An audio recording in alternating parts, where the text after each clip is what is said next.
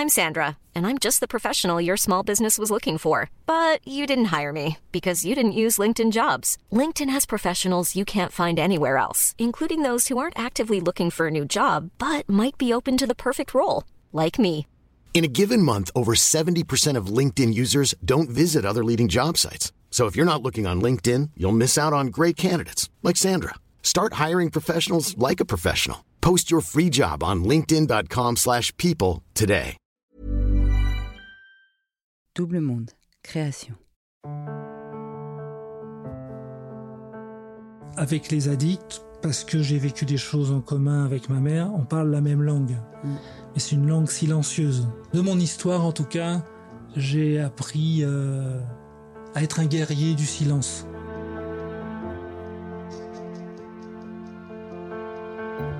Je m'appelle Keren, Rose pour les noms intimes.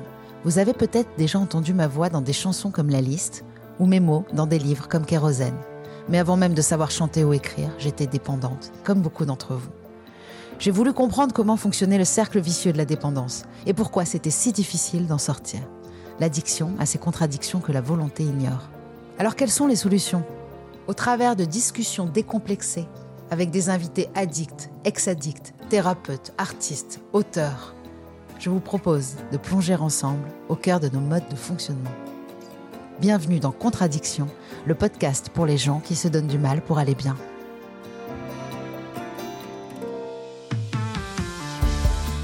Et pour ne pas en manquer une ligne, rendez-vous sur les réseaux sociaux de Rose, de Double Monde et sur le compte Instagram Contradiction Podcast.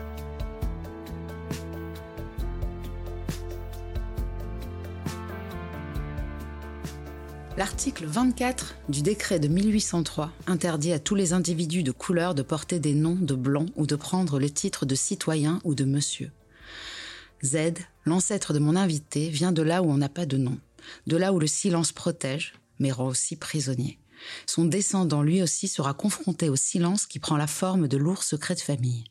Sa quête sera initiée par des interdictions de savoir, écrit-il. Avec le livre Brise le silence aux éditions L'Armatan, Melchior Capitolin, psychopraticien spécialisé dans les conduites addictives, tente de reconstruire son histoire.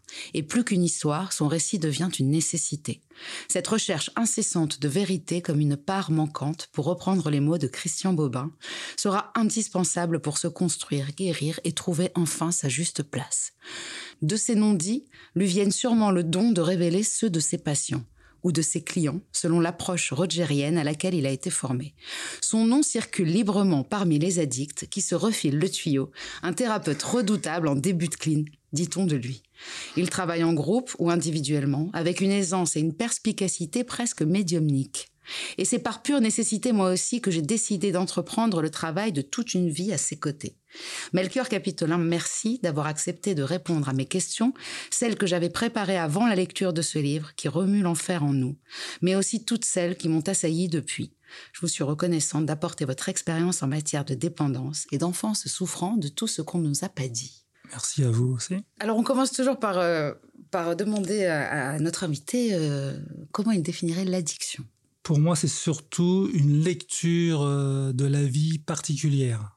Peu importe les produits ou les conduites addictives, dans le sens où les choses sont soit noires, soit blanches, peu de résistance à la frustration, et puis beaucoup d'égocentrisme, beaucoup de moments où la personne, elle est surtout centrée sur elle, sur ce qu'elle pense, sur ce qu'elle ressent, et elle donne euh, trop d'importance par rapport à, à, une réalité. Donc pour moi, l'addiction, c'est oui une mauvaise lecture. Et donc euh, le travail, c'est euh, accompagner euh, les personnes qui pour moi ne sont pas que des addicts, c'est simplement une facette de leur personnalité.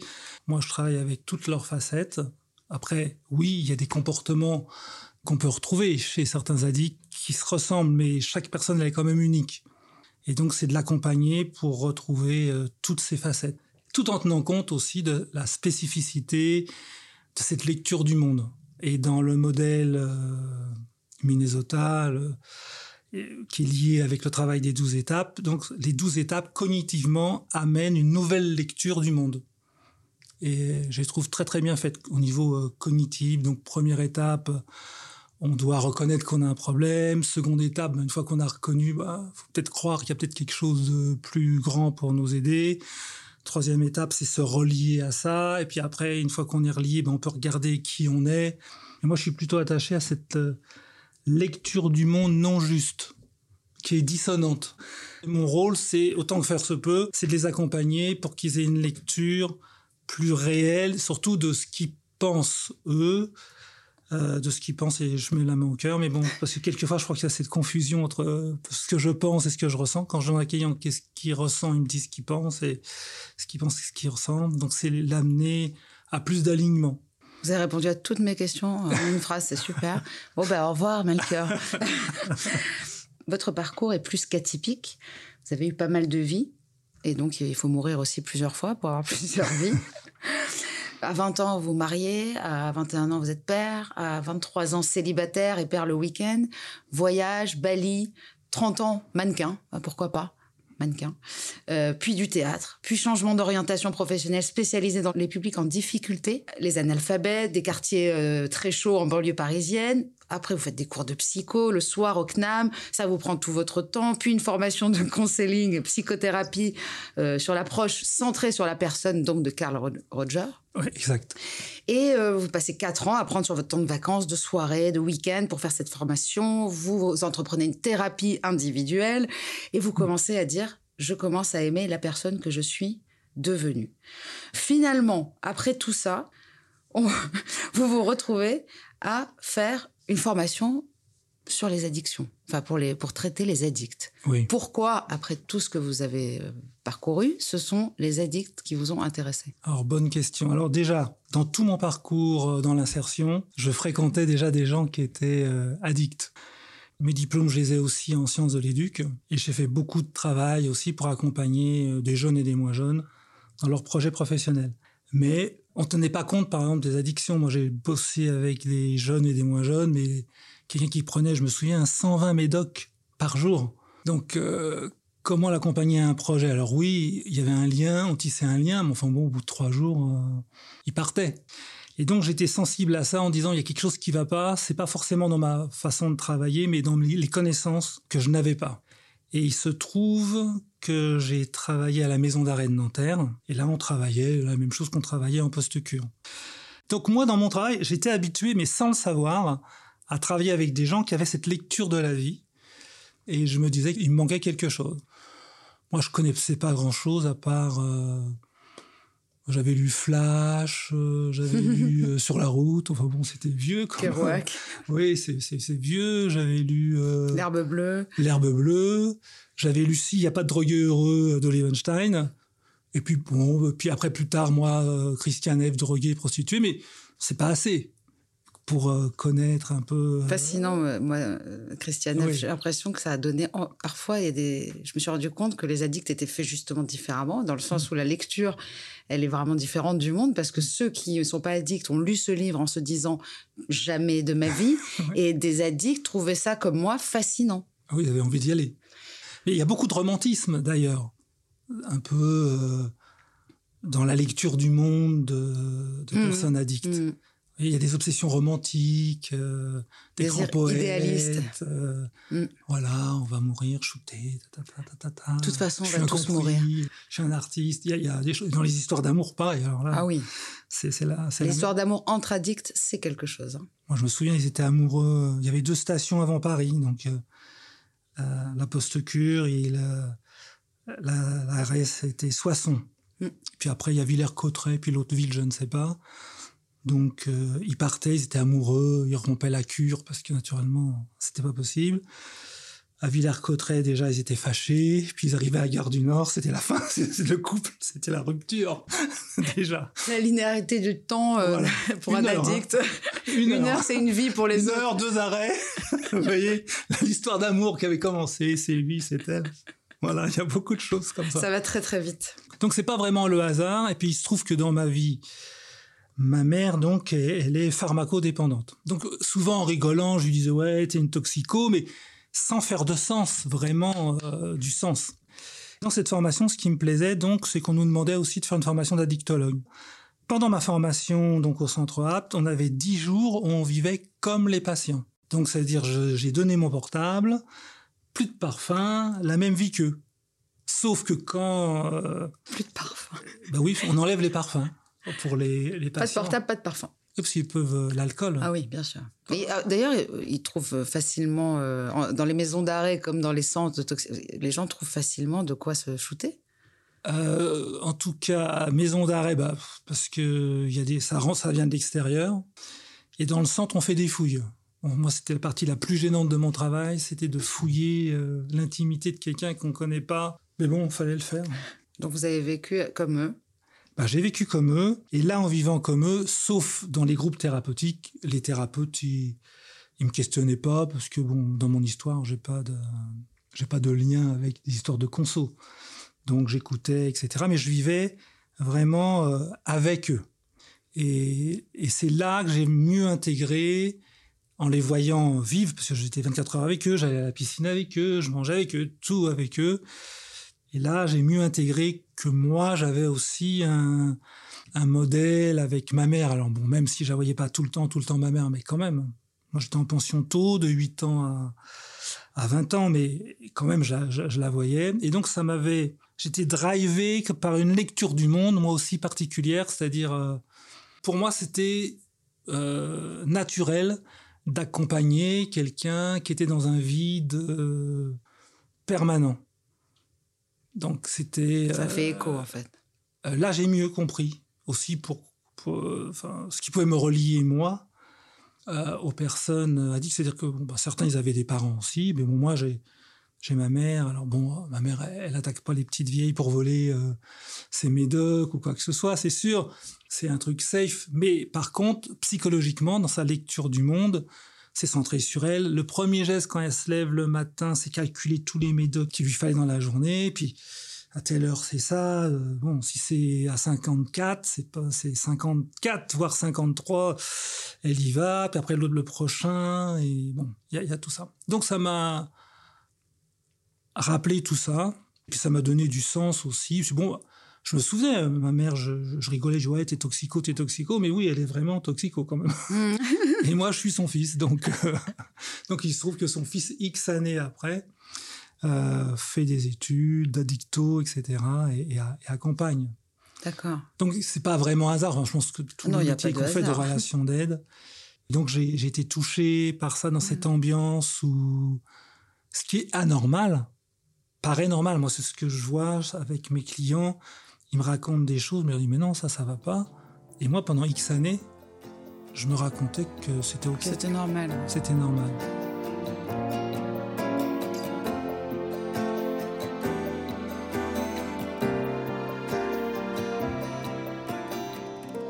Alors cette formation euh, d'addictologue euh, couplée à finalement euh, cette formation euh, rogerienne, c'est-à-dire vous n'êtes pas dirigé vers la psychanalyse comme vos collègues. Euh, jamais. Jamais.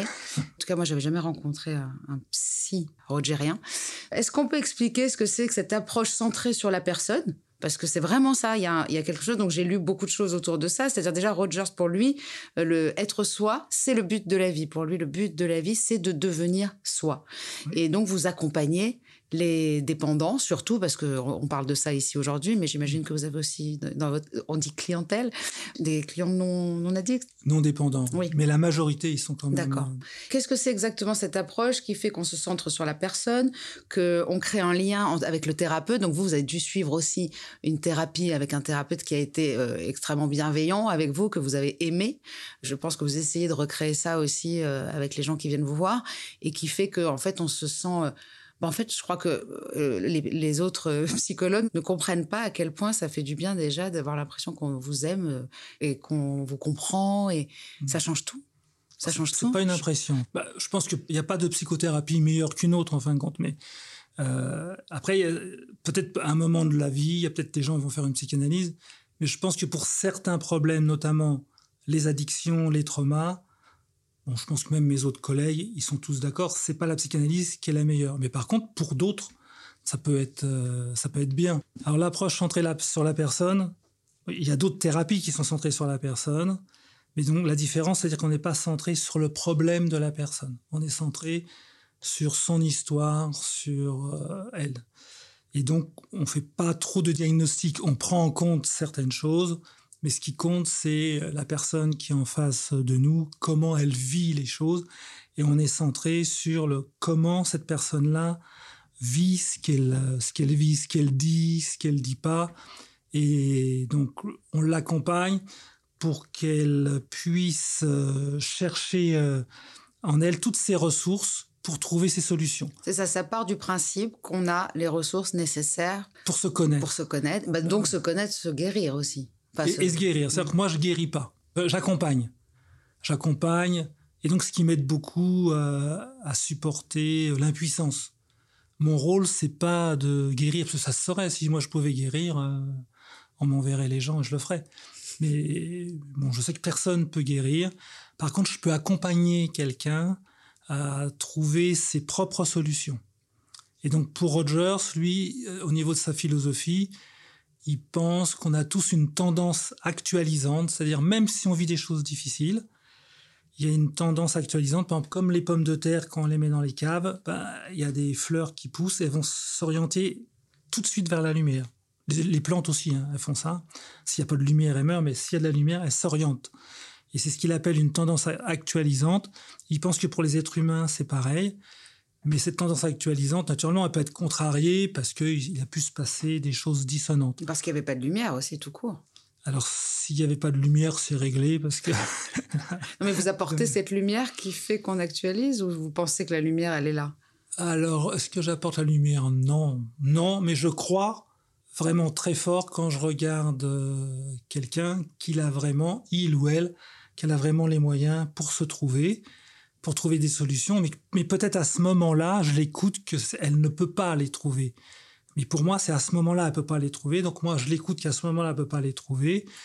Et j'accompagne ça. Je lui dis mmh. pas, mais non, mais ne vous inquiétez pas, ça va mal, mais demain vous irez bien. Non, ça va mal, ça va mal. Et je pense que quand on laisse les gens euh, dire ce qui se passe quand ça se passe, ben, petit à petit, ils trouvent des solutions.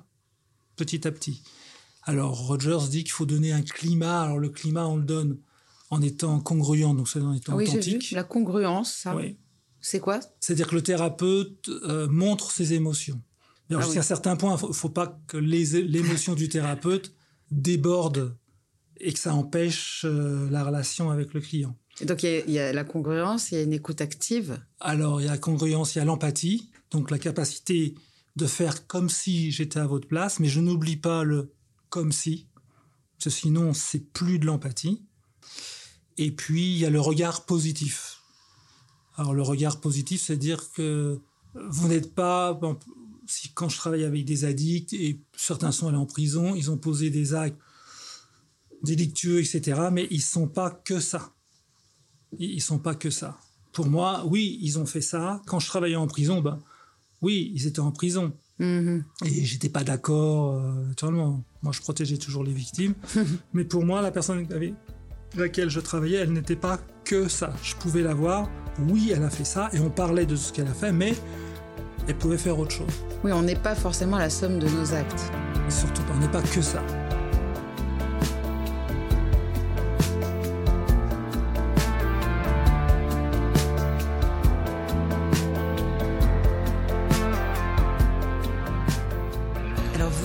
J'ai appris que pour apprendre, il faut partir, aller ailleurs, puisque là où j'étais, on ne me disait rien. Apprendre a été un antidépresseur naturel face à l'angoisse du non-dit, et puis plus tard, enseigner, transmettre a été un plaisir. Euh, tout ça, ça me parle tellement parce que la première fois que j'ai décidé d'arrêter euh, l'alcool, euh, la cocaïne, je me suis mise à écrire un livre et puis je me suis mise à lire énormément. Et ça, ça m'a énormément aidé et je me suis rendu compte que j'avais besoin de d'écrire ce livre parce que j'avais besoin de transmettre. Et depuis, ça n'a fait que croître. Et si j'arrête d'apprendre, je tombe. Euh, est-ce qu'on peut parler d'une mission de vie euh, par rapport au fait déjà que vous parliez des, des 12 étapes, même la deuxième étape Est-ce qu'il y a une place pour euh, l'extraordinaire, pour, pour Dieu, pour une mission de vie? Est-ce qu'il y a ça dans votre démarche? Un petit peu quand même. dans mon livre, c'est pas clairement mm-hmm. expliqué, mais dans un premier temps, je pense que j'avais un rapport un peu à la magie. Un peu apprendre, c'était un, peu magique pour moi. Et puis en plus, euh, très tôt, j'ai 8 ans. Je me sens, comme je dis, un peu comme, comme Harry Potter, qui a 8 ans, qui, va en pension. Et puis, euh, je, dois lire, euh, les lectures sont surveillées, je, je, lis que les bandes dessinées, mais c'est les histoires des saints, noir et blanc, puis quand on est sympa en couleur. Donc euh, c'est très ritualisé, un côté un peu magique pour moi quand je suis enfant, et puis les parents manquent, et tous les jours on nous dit, voilà, cette femme, la Vierge Marie, c'est la mère de, tout le monde. Et puis il y a ce père euh, qui donne son fils pour nous délivrer. Donc, puis il y a la confession toutes les semaines, hein, obligatoire. Donc euh, c'est très ritualisé. Oui, mon père, j'ai péché. Donc hein. c'est ça qu'il faut faire. Bénissez-moi mon père parce que j'ai péché. Bon, on vous aviez aucun péché. Bah non, on inventait. À 8 ans, qu'est-ce que qu'on fasse Mais donc je pense qu'au départ, la, la, magie, en tout cas des mots, et puis il y a ce mythe fondateur. Euh, alors bon, c'est un internat catho mais intégriste. Et puis surtout, il y avait des cours d'instruction religieuse et des compositions d'instruction religieuse. Et là, on apprenait donc qu'est-ce que la foi? Alors la foi, je me souviens, on peut douter de la de l'existence de Dieu, ça c'est permis. Par contre, on doit euh, croire que la Vierge Marie, ben, elle a eu un enfant, mais sans justement avoir de rapport charnel. Euh, on doit croire que le baptême, euh, bon, ça nous protège, et puis que le Christ est mort et qu'il a ressuscité. Ça, alors je, je, au départ de ma vie, je suis un peu bercé par cette magie, puis ça me gêne un peu de croire des choses comme ça. Mais bon, il y a des compositions. Moi, j'ai les meilleures notes en composition. Bel imaginaire. Il y a ça, mais en même temps, j'oscille entre. Ça me plaît pas trop tout ça. Et en même temps, je sais que personnellement, ça m'a aidé émotionnellement.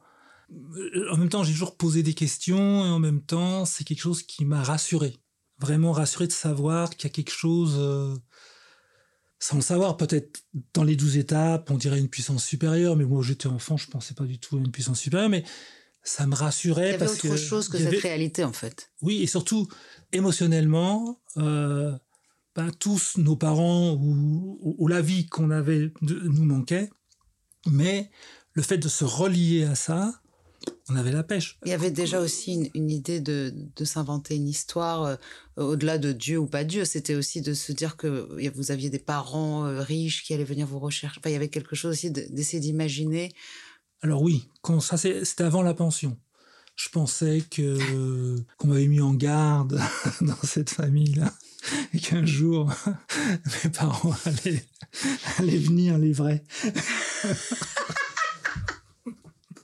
Je pensais qu'ils allaient venir. Mais j'ai cru fort. Mais bon, c'est sûr que d'aller en pension, j'ai arrêté vite fait. Et je suis allé sur un autre mythe qui vraiment me consolait. Pour comprendre un petit peu pourquoi on n'a pas le temps de parler, on n'est pas vraiment là pour parler de, du livre, mm. brise le silence, mais je veux dire, euh, je conseille vraiment de le lire parce que déjà l'histoire bah, elle mérite d'être connue et qu'on comprend beaucoup mieux aussi euh, tout ce qui s'est passé euh, dans, dans, cette famille, hein, parce que même vous, vous mmh. saviez pas pourquoi vous ne rentriez pas le, le week-end, quoi. Je, moi, je savais même pas pourquoi j'étais parti en pension. Moi, je posais pas de questions. Hein. J'étais plutôt un enfant docile. Hein. On va là, j'allais là prends ton os, ton chapelet, ta Arrête, je veux pleurer. Ça suffit maintenant. Vous voulez me faire pleurer avec l'ours et le chapelet, je n'en peux plus. Parce que déjà que je vous vois beaucoup plus jeune que ce que vous êtes, j'imagine le petit garçon, pour moi, c'est un bébé. Euh, c'est très dur comme image, c'est très dur. Ben justement, en plus, il y a beaucoup de phrases qui m'ont fait du mal et en même temps qui résonnent. Euh, ils ont fait de moi une faute. Et je n'étais qu'un enfant. Je reste désemparée, triste avec cette partie de moi qui pense que je ne devrais pas exister. J'aurais tant voulu qu'en échange de mon silence, je sois acceptée. Mais rien n'y a fait. Et les dés étaient pipés, j'avais beau les lancer, je ne faisais jamais les bons chiffres. Il y a un vide entre toi et le monde. C'est ce que, ce que vous dites à vous, parce que vous parlez à la deuxième personne. Donc c'est mm. ça qui est hyper fort dans le livre, vraiment vous parlez tu es confronté au rien. Voilà, donc moi j'ai fait beaucoup de liens avec des choses euh, mm. vécues et pourtant je n'ai vécu euh, apparemment aucun traumatisme qui ressemble à, votre vie, euh, au-delà de la violence sexuelle dont a été victime votre mère biologique, parce qu'il y a ça quand même derrière l'histoire. Ça peut En théorie, en vrai. Mais il y a l'inceste en tout cas. Sûr. Sûr. Voilà, on ne sait pas si c'est violent. Il y a le mensonge, il y a le dénigrement, il y a l'abandon. Ça fait énormément de raisons d'être addict parce que franchement, j'ai rencontré tous les gens que je rencontre dans ce milieu euh, ont vécu au moins une de ces choses. Comment, avec tout ça, vous n'avez pas euh, trouvé un refuge dans des produits ou des comportements addictifs? Qu'est-ce que qu'est-ce qui vous a protégé vous contre l'addiction? Apprendre, connaître. Oui, c'est ça qui m'a protégé je savais bien qu'il y avait des choses qu'on me disait pas, etc. Et, et le, alors il y avait le silence, c'est sûr, mais surtout les regards. Et quand j'étais enfant et même adolescent, jeune adulte, j'avais toujours en tête et dans mon corps les les regards qu'on avait euh, sur moi. Et je comprenais pas pourquoi. La gêne. Oui, il y avait de la gêne, quelquefois du dégoût. Et, et je comprenais pas. Bon, alors, surtout, été grand, enfin, à 13 ans, je faisais 1m80 déjà. Et, et donc, quand j'ai commencé à grandir, là, euh, on me regardait euh, autrement, mais je comprenais pas, pas pourquoi. Bon, moi, j'étais un adolescent plutôt athlétique, sans, voilà, sans pas trop de boutons, plutôt ça, ça, ça allait. Mais j'ai compris que c'était plus menaçant, même pour les gens qui m'avaient connu tout petit c'est des années, des années plus tard que j'ai pu comprendre. Euh, parce que eux, ils connaissaient mon histoire. Ils savaient de qui était mon père, qui était ma mère. Moi, je ne savais pas. Et je pense que dans leur silence, euh, euh, dans leur regard en tout cas, je ne saurais jamais si c'est ça, mais ils, voyaient un peu comme une abomination, comme mmh. parce que les bon les enfants issus de relations incestueuses sont censés quand même être un peu, euh, enfin, ils peuvent avoir des difficultés. On n'encourage pas trop les, les mariages entre cousins pour des raisons, voilà. Mais moi, il se trouve que j'étais pas comme ça. Sauf qu'il y a eu quand même des problèmes de santé euh, qui pourraient être liés à ça. Alors moi, je pense que c'est lié à ça, mais parce qu'il n'y a aucune raison que vous ayez ce genre de problèmes de santé qui sont des problèmes de gens qui fument ou qui boivent. Ça s'appelle comment déjà? C'est des embolies euh, pulmonaires, des caillots? Oui, j'ai fait donc deux embolies, bien que j'ai pas le profil, mais alors quand j'ai eu les embolies, s'il y a un médecin qui sait mon histoire mais lui, il me dit que c'est pas, enfin, de faire la relation, c'est pas forcément exact. Mais, bon, mais moi, je pense que c'est mm. euh, que c'est relié quand même. Mais bon, euh, je pense quand même qu'il y, a quelque chose. Mais bon, c'est plutôt moi avec moi. Mais ce qui m'a plus touché, c'était pas savoir pourquoi on me regardait comme mm. ça, alors que je savais que je, enfin, j'ai jamais enfin, j'ai toujours été plutôt, plutôt obéissant, plutôt calme, euh, très sympa. Oui, oui, plutôt. Vraiment, j'ai jamais posé de, de, de, on le sent bien, on sent bien. de gros, de, gros problèmes, donc je comprenais pas. Et je pense que j'ai toujours voulu savoir. Et je me suis dit, je vais travailler sur moi, je vais travailler sur moi, un jour je saurai. Et donc ah. de, de, la recherche, donc cette recherche a été vraiment importante dans, dans toute ma vie. Puis bon, après, il y a des choses euh, que je sais tard quand même dans, dans ma vie. J'ai 45 ans quand je sais qui, qui est mon père. Puis après, il faut faire tout ce travail d'intégrer. C'est bon, c'est pas un père facile à, à, intégrer, de remettre du sens dans mon, dans mon histoire. D'ailleurs, chaque étape de votre vie, vous refaites un arbre généalogique pour réintégrer les gens. Oui. On sent que vous voulez ranger vraiment les choses là où elles devraient être parce que ça n'a pas été le cas pendant 45 ans. Bah, c'est pour remettre de l'ordre parce que c'était un peu bousculé chez moi, par exemple. C'est pendant les 15 premières années de ma vie, donc euh, celle que j'appelle maman, c'est pas ma mère, c'est ma grand-mère. Celle qui est ma sœur devient ma mère, mes sœurs deviennent mes tantes. Donc, pour moi, c'était super compliqué, mais pour le lecteur aussi, c'est compliqué d'intégrer, donc de faire. Non, au début, au début, euh, on hmm. est un peu confus. Oui. Mais euh, vous qui voyez des addicts, est-ce que vraiment la cause euh, la plus grave et forcément les conséquences les plus graves? Finalement pas quand on vous voit Non.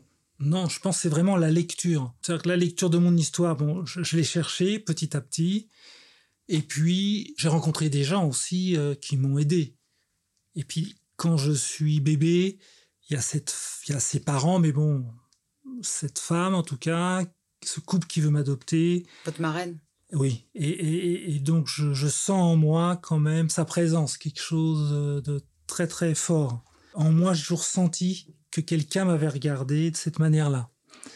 Différent que les voisins ou que les gens de, de ma famille. Et puis, il y a cet homme qui est comme mon père et, et sa femme qui est comme ma mère aussi. Donc, très important et c'est une femme très importante euh, pour, pour moi aussi. Donc, euh, voilà, je pense que pour, pour n'importe qui, pas forcément des gens qui ont mon histoire, mais je pense que pour faire un homme ou, ou une femme, euh, il faut plusieurs pères, plusieurs mères.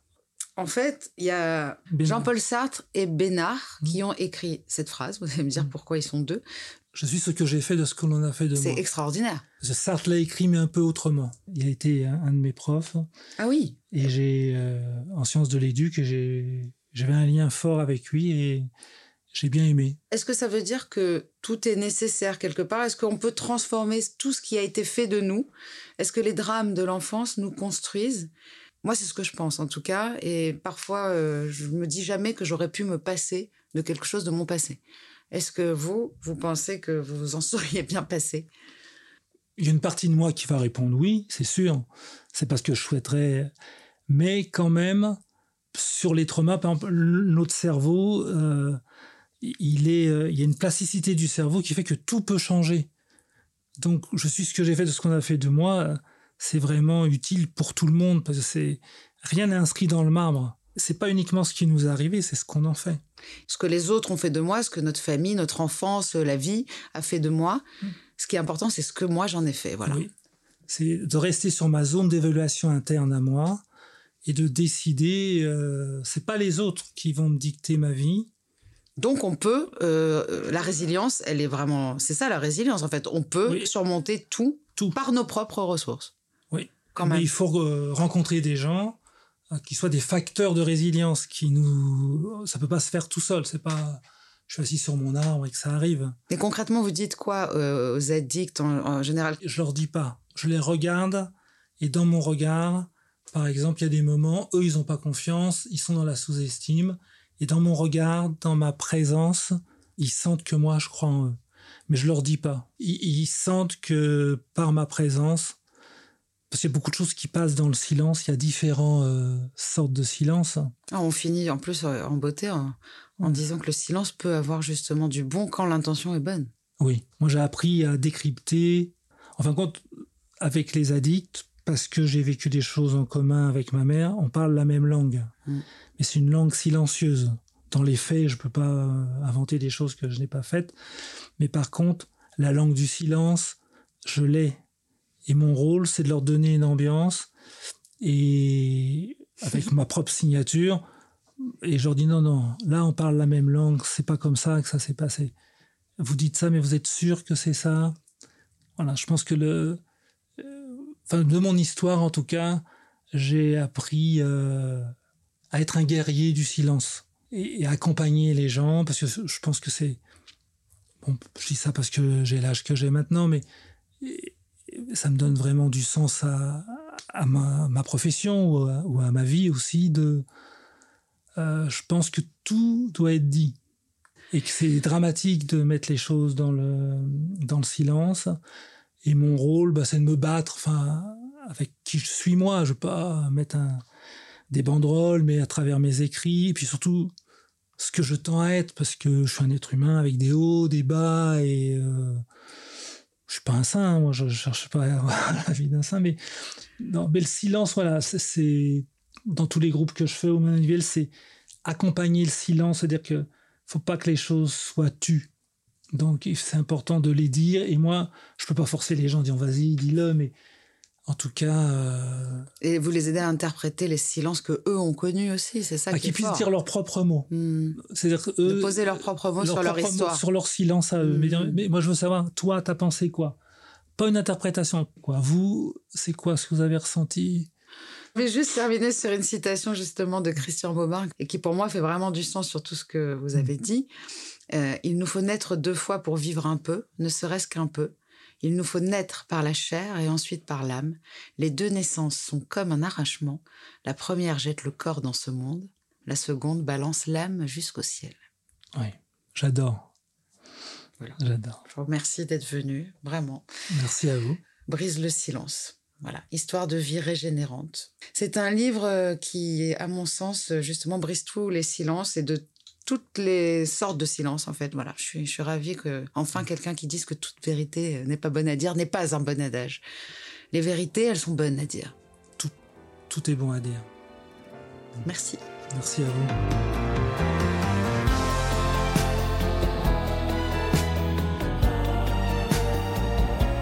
Rendez-vous chaque semaine sur toutes vos plateformes de podcast préférées. Et en attendant, on se parle sur les réseaux sociaux de Rose, de Doublement de Création et sur le compte Instagram Contradiction Podcast.